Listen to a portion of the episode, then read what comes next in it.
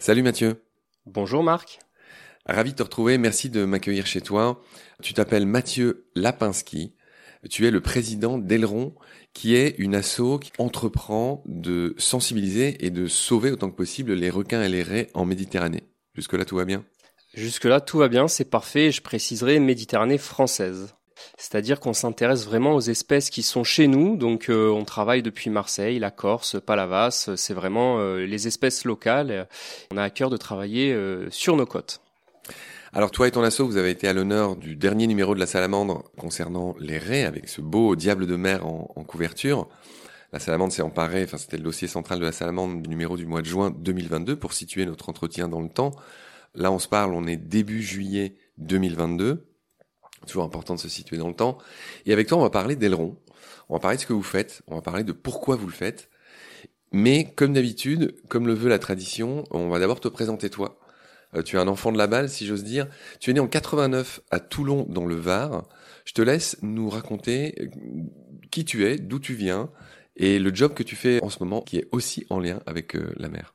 Bah, avec plaisir. Donc, euh, je suis du Var, en effet. Donc, euh, de hier, j'ai découvert le milieu marin euh, en allant à Porquerolles, Porquerolles, et aussi en, en plongeant dans des zones beaucoup moins raffinées, comme les ports à Toulon. Et ça m'a donné envie de devenir biologiste marin, et j'ai eu la chance de réaliser ce rêve.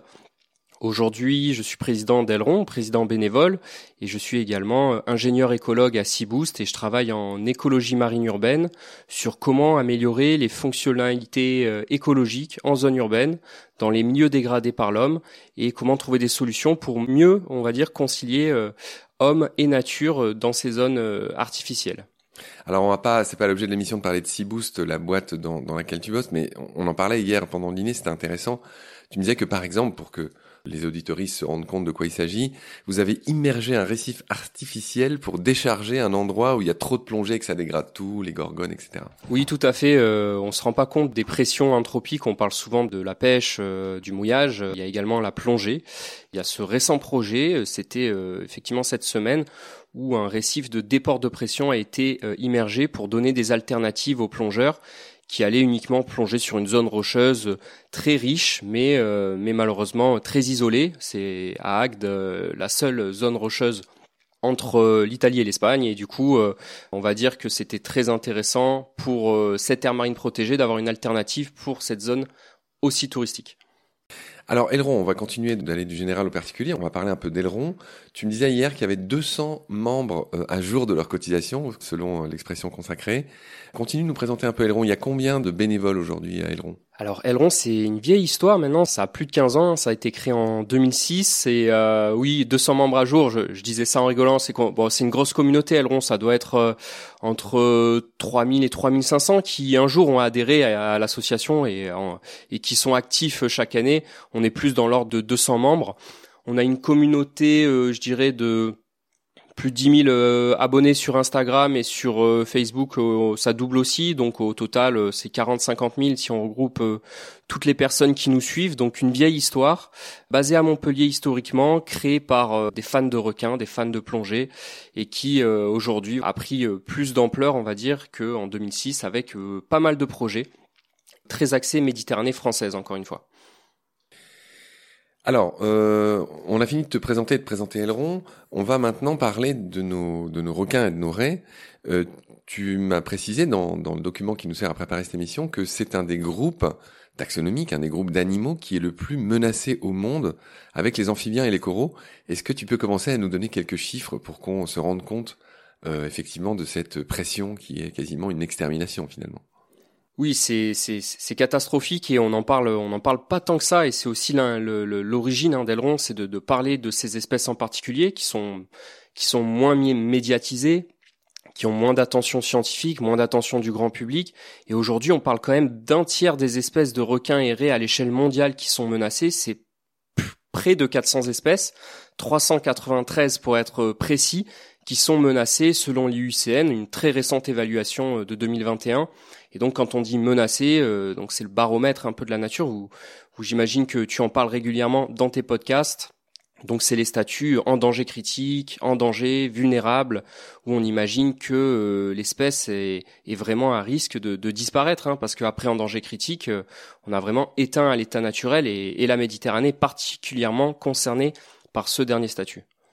Alors le principal responsable, c'est la pêche euh, industrielle depuis 40 ans, depuis les années 80, les, flottilles de, bateaux géants qui viennent tout euh, racler dans les océans, tout prendre, etc.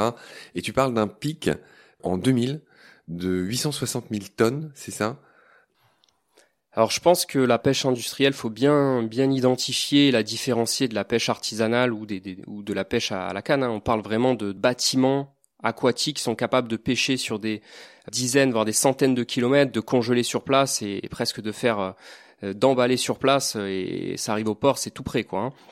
Donc effectivement, lorsqu'on a euh, eu la capacité de développer ces grandes euh, structures sous-marines pour aller pêcher de plus en plus loin de la côte, de plus en plus profond, avec des techniques de plus en plus innovantes pour repérer les poissons, on a eu un impact majeur sur les écosystèmes qui n'avaient jamais rencontré l'homme.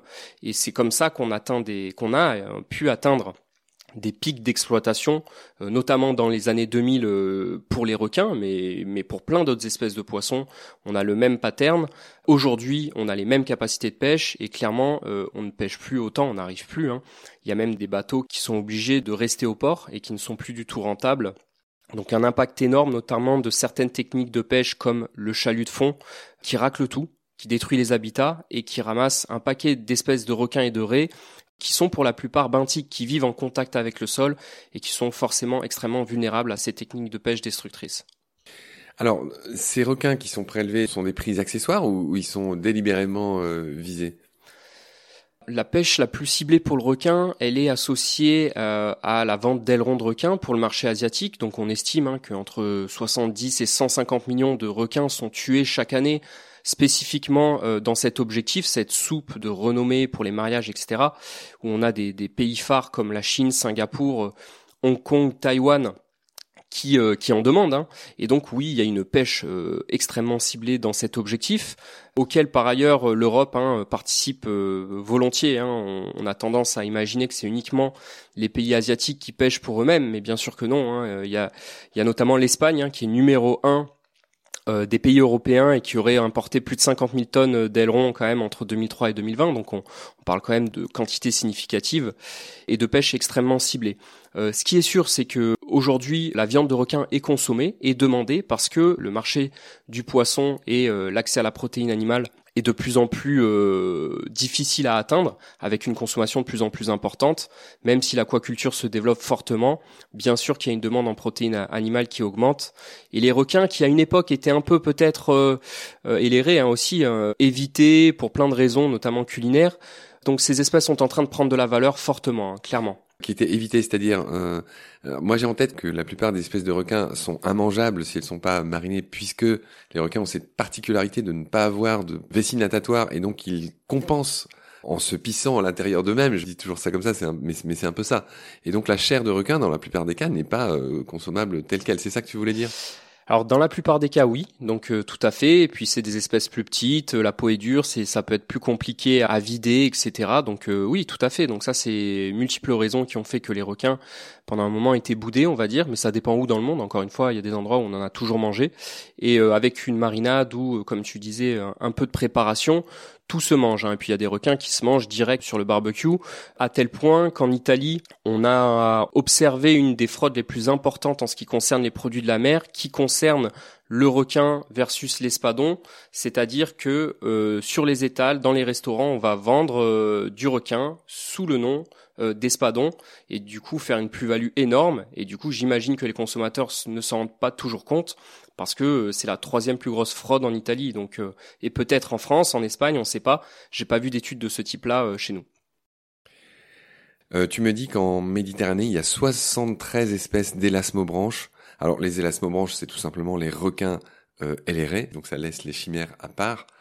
Peut-être j'aimerais que tu nous résumes le rôle des requins dans les milieux. Ils ont un rôle très important. Oui, bien sûr. Alors, euh, c'est souvent vulgarisé en disant que les requins sont des apex prédateurs qui sont en haut de la chaîne trophique et que du coup, ils ont un rôle de régulation, euh, notamment sur les espèces malades, sur les espèces qui pullulent, les espèces invasives. C'est vrai dans une certaine mesure. Maintenant, euh, les requins et les raies, pour la majorité, sont des espèces de niveau trophique plutôt bas. Ce serait faux de, synthétiser à uniquement ce point-là. On va dire que chaque espèce a son rôle à jouer dans un écosystème. La Méditerranée en est un en particulier les requins et les raies en ont toujours fait partie, malheureusement de moins en moins. Donc quel est leur rôle exactement? Euh, Malheureusement, il, est mal compris et c'est même difficile aujourd'hui euh, de dire qu'est-ce qui se passerait très précisément si tous les requins et les raies disparaissaient de notre planète. D'accord, Matt. Euh, en Méditerranée, quelles sont les menaces spécifiques qui pèsent sur les requins par rapport à d'autres pays? Alors on a une spécificité en particulier, c'est qu'on a un taux d'espèces menacées qui est extrêmement haut. 53% des espèces de requins et de raies aujourd'hui qui sont considérées euh, comme menacées sur cette région euh, biogéographique. 39 espèces sur 73, dis-tu?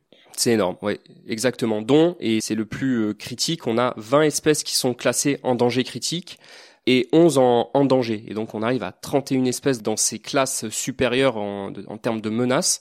Et c'est un taux qui n'est atteint nulle part ailleurs pour ce groupe taxonomique, ce qui fait en fait de la Méditerranée l'une des zones les plus à risque pour un requin ou une raie, avec des zones où euh, les espèces ont carrément disparu, des zones mortes pour les requins et les raies, alors que normalement on, on en voyait de façon très euh, régulière historiquement. Et bien heureusement, on a encore quelques zones reliques qui nous montrent que ça a été possible, que c'est possible aujourd'hui. Euh, malheureusement, elles sont très rares et ça à l'échelle de la Méditerranée dans son entièreté. Alors, j'aimerais que tu nous donnes quelques exemples. On va pas être que théorique. Quelles sont ces espèces qui sont sur le point de disparaître en Méditerranée, par exemple? On va commencer par les raies. Euh, la raie papillon épineuse est un cas très intéressant. Donc c'est une immense raie qui vit euh, sur le sable. On a eu deux observations euh, récentes, on va dire dans les cinq dernières années, du côté de Nice, notamment une qui a fait la une des journaux, où les journaux ont, ont mis en avant un chasseur sous-marin qui avait fait une superbe capture. Malheureusement, c'était une raie papillon épineuse et lui-même ne le savait pas, une espèce euh, donc en danger critique et interdite au débarquement. Hein. Pour le coup, on parlera de la réglementation. C'est un vrai sujet. Il y a quasiment pas de réglementation euh, en Méditerranée et notamment en France. Bon, pour le coup, la raie papillon épineuse en faisait partie. On a d'autres espèces comme euh, la raie aigle vachette. Je sais pas si tu vois, elle est dorée avec des rayures sur le dos. On en retrouve quasiment plus, quasiment plus. en métropole, les seuls endroits où on en voit encore, on a une occurrence dans la réserve de Bagnoul, c'est quelques occurrences en Corse où, euh, heureusement, il reste euh, quelques hotspots. Euh, la Corse en fait partie, ça prouve bien qu'on a ces espèces, qu'elles sont présentes et que c'est uniquement les pressions anthropiques, notamment la pêche, notamment l'artificialisation des littoraux, qui amènent à la disparition. Donc ensuite, bah, chez les requins, le grand requin blanc, une espèce en danger critique, le requin marteau commun, on a aussi le requin mako, très connu puisque c'est l'espèce la plus rapide, une espèce que tout le monde connaît. Et euh, plus étonnant, par contre, euh, et c'est un gros sujet, c'est le requin peau bleu. Le requin peau bleu, c'est une espèce qui est classée en danger critique en Méditerranée. Et c'est l'une des seules zones biogéographiques où en fait elle est, classée ainsi. En France, euh, sur la liste France qui est beaucoup plus vieille, donc la liste Méditerranée est de 2016, la liste France est de 2013, UICN, cette espèce elle est classée proche d'être menacée. Du coup, on a un vrai problème parce qu'on n'a pas de liste régionale et le requin bleu, c'est un exemple impressionnant de raréfaction parce que c'est une espèce qui a une capacité de reproduction énorme. On dit souvent que les requins se reproduisent très peu, font peu de petits. C'est pas du tout le cas du requin bleu qui fait jusqu'à 130 petits par portée pour les, les plus grosses femelles. Et pourtant, en Méditerranée, on a vu hein, les stocks complètement s'effondrer, ce qui ont amené les, spécialistes à la classer en danger critique. Donc voilà, 12 espèces de requins classées en danger critique en Méditerranée. Si François Sarano euh, euh, était là et, écoutait notre conversation, il t'aurait tiré l'oreille, il t'aurait dit euh, non non, pas stock, population. Ça me va, ça me va parce que tristement, je suis complètement d'accord avec lui. Les espèces ne sont que étudiées, les espèces marines, pour leur exploitation. Ouais. Et du coup, on arrive à des terminologies et même des méthodes de comptage et des méthodes de conservation. Et là, c'est bizarre, qui vont vers l'optimisation, comme en agriculture. Or, on parle d'animaux quand même, d'êtres vivants. Et donc, se dire finalement, depuis 50 ans, on va déterminer nos politiques de conservation de la mer pour en fait exploiter au mieux sans trop impacter ces populations, c'est une vraie limite aujourd'hui de, de, la conservation, notamment en haute mer, et des techniques qui ont été utilisées, notamment des techniques de modélisation sur les populations.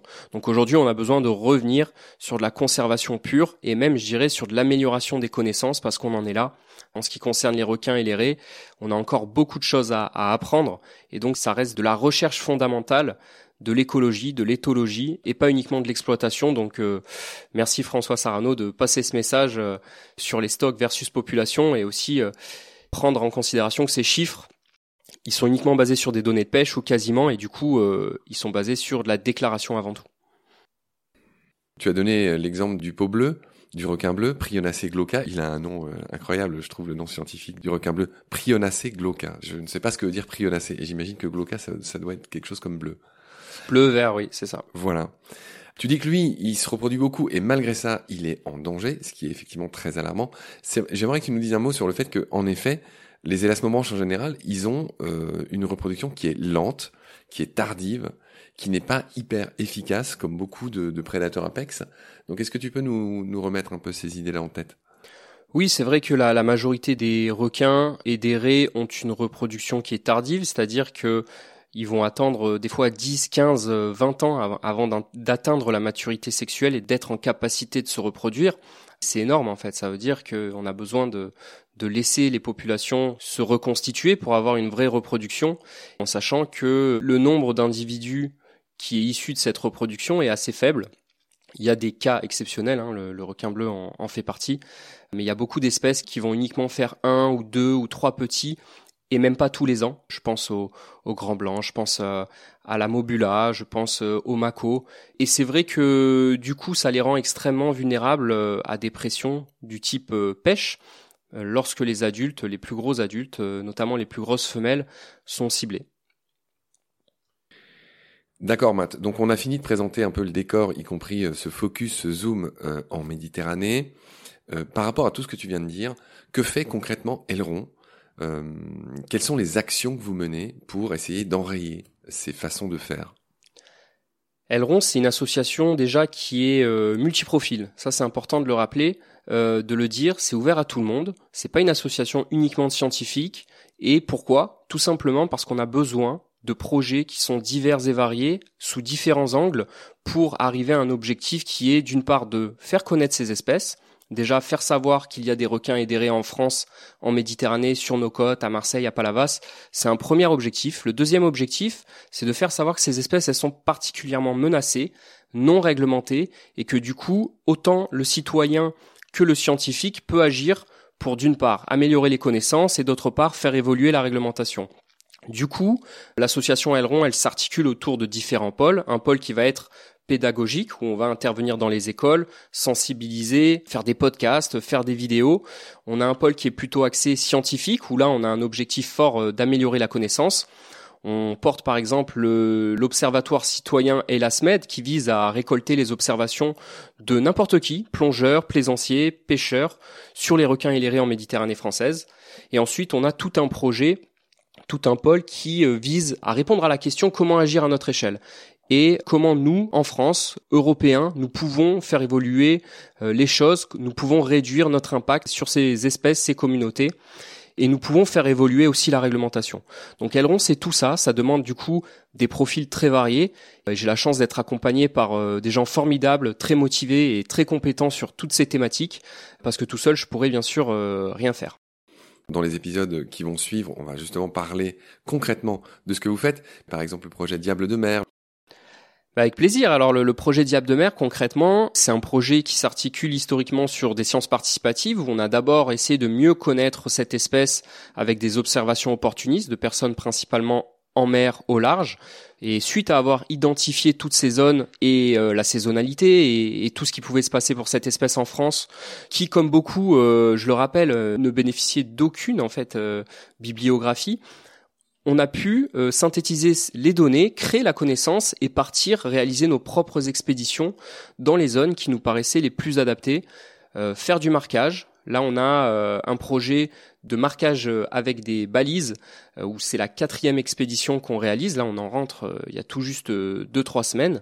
C'est un projet intéressant qui regroupe un peu toutes les thématiques que je viens de citer sciences participatives, gros programme scientifique, communication, sensibilisation avec euh, en faisant venir euh, voilà des des vidéastes, des photographes, des youtubeurs pour faire connaître cette espèce et finalement travailler avec euh, les autorités locales sur l'amélioration aussi de la conservation de cette espèce et de la gestion aussi de, de ce diable de mer au large. Donc c'est un exemple parfait. On pourrait parler de tous les autres projets, mais c'est vrai que diable de mer, euh, c'est très concret comme, euh, comme exemple. D'accord. Là, on est chez toi, mais, mais si tout s'était bien passé, s'il n'y avait pas eu ce Mistral, s'il n'y avait pas eu trop de vent, on aurait dû faire une sortie en mer.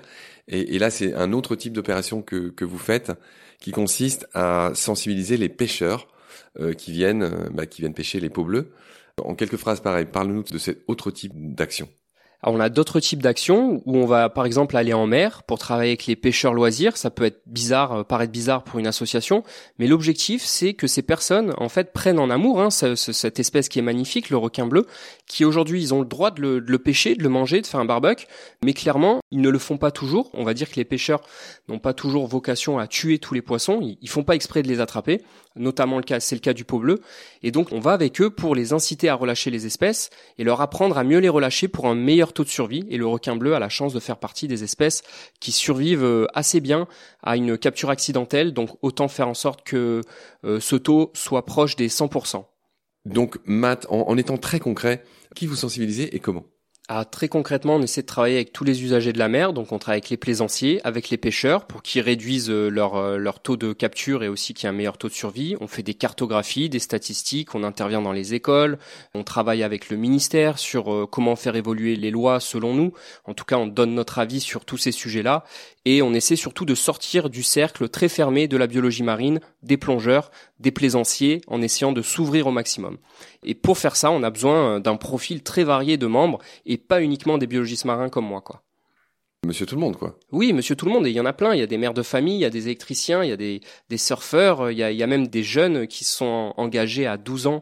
Je pense à une membre, Cléa, et qui maintenant en a 17 et qui continue et qui peut-être sera biologiste marin. Enfin, on a vraiment de tout dans l'association et je pense que c'est aussi euh, le mot association qu'il faut parfois pas oublier.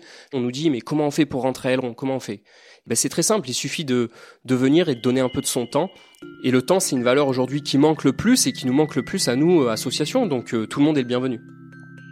Ça marche. Bon, alors, euh, on te connaît mieux, on connaît mieux Aileron, on voit ce que vous faites, on voit pourquoi vous le faites. Ce premier épisode est terminé. Je te retrouve très vite pour la suite. On va mettre le focus sur le projet RAY qui s'appelle Diable de mer que, tu as commencé à détailler.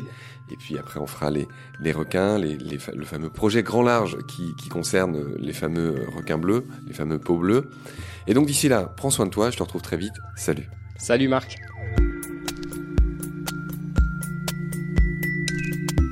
Pendant notre combat, nous deux, tu avais l'œil du tigre, tu en voulais ce soir-là.